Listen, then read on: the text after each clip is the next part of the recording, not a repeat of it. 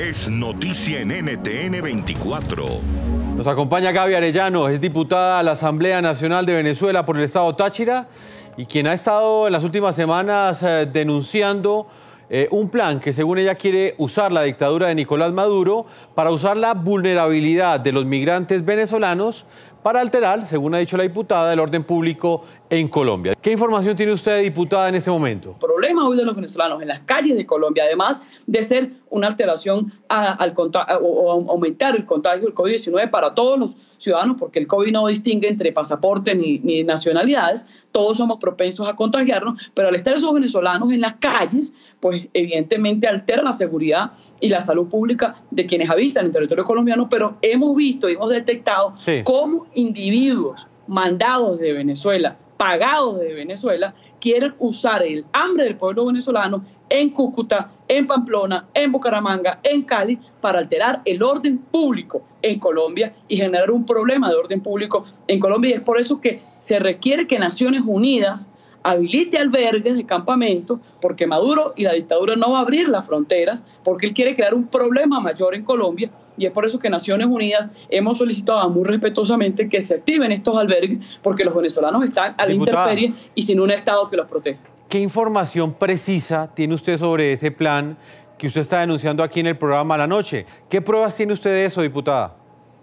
Le puedo dar pruebas muy detalladas. Primero, son funcionarios del SEBIN y de GESIN que están en territorio colombiano tratando primero de perseguir a la dirigencia política que hacemos hoy aquí en Colombia, pero ahora en estas últimas semanas son de esas personas que llegan a estos sitios apostados a las orillas de la carretera, le dan dinero a los venezolanos que lo que quieren, lo que tienen es hambre y los manipulan. Y estos individuos que están plenamente identificados y las autoridades colombianas saben de quiénes me refiero, le dicen a estos, a estos venezolanos que no se vayan en albergues, que se queden en la calle, que ellos les consiguen carpos, que ellos les consiguen eh, cobijos, ruanas, mantas, y ellos les mantienen la comida de dos bocados por día. Es decir, hay un plan orquestado y por eso lo denuncio desde primeras horas de la mañana de hoy, porque lo tenemos registrado en Bogotá, lo tenemos registrado en Cali y lo hemos pasado a los órganos competentes de la seguridad ciudadana en Colombia. El equipo de investigación del programa La Noche ha conocido hoy en exclusiva el siguiente documento. Este sería un tipo de comprobante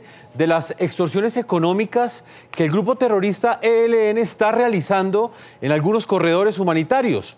A los caminantes venezolanos les estarían cobrando 800 mil pesos colombianos, que equivalen aproximadamente a 224 dólares. Este dinero lo pagan sencillamente por el transporte terrestre que toman eh, los migrantes para regresar a su país. Juan Carlos eh, Villate es el, personero del municipio de Tame, eh, sitio en el que permanecen por ahora 180 migrantes venezolanos que esperan retornar a su país y que no les han pedido, no les han permitido ingresar a Venezuela. ¿Usted ha conocido este tipo de información también? Hemos conocido este tipo de situaciones la, la, misma, la misma población lo ha denunciado. Nosotros, dentro de nuestra labor de defensa de derechos humanos y del Ministerio Público, lo hemos conocido, podemos dar certeza de lo que su merced acaba de mencionar. Esta es una situación realmente difícil, muy complicada, porque eh, los corredores humanitarios se están viendo seriamente afectados también por las acciones de, de ELN y las disidencias de las FARC que tienen presencia en nuestro territorio. ¿Ustedes les están haciendo algún tipo de testeo de pruebas de COVID-19? ¿Le hace seguimiento sintomático, epidemiológico, epidemiológico a los eh, migrantes venezolanos que están llegando a ese punto fronterizo? No se está haciendo ninguna, ningún tamizaje de salud tampoco. No se está haciendo.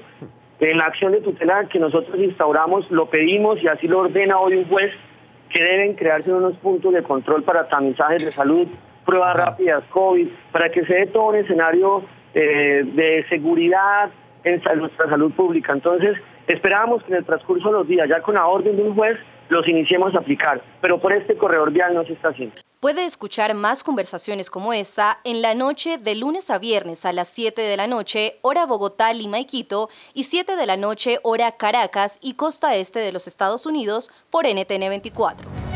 NTN 24, el canal internacional de noticias con información de interés para los hispanos en el mundo.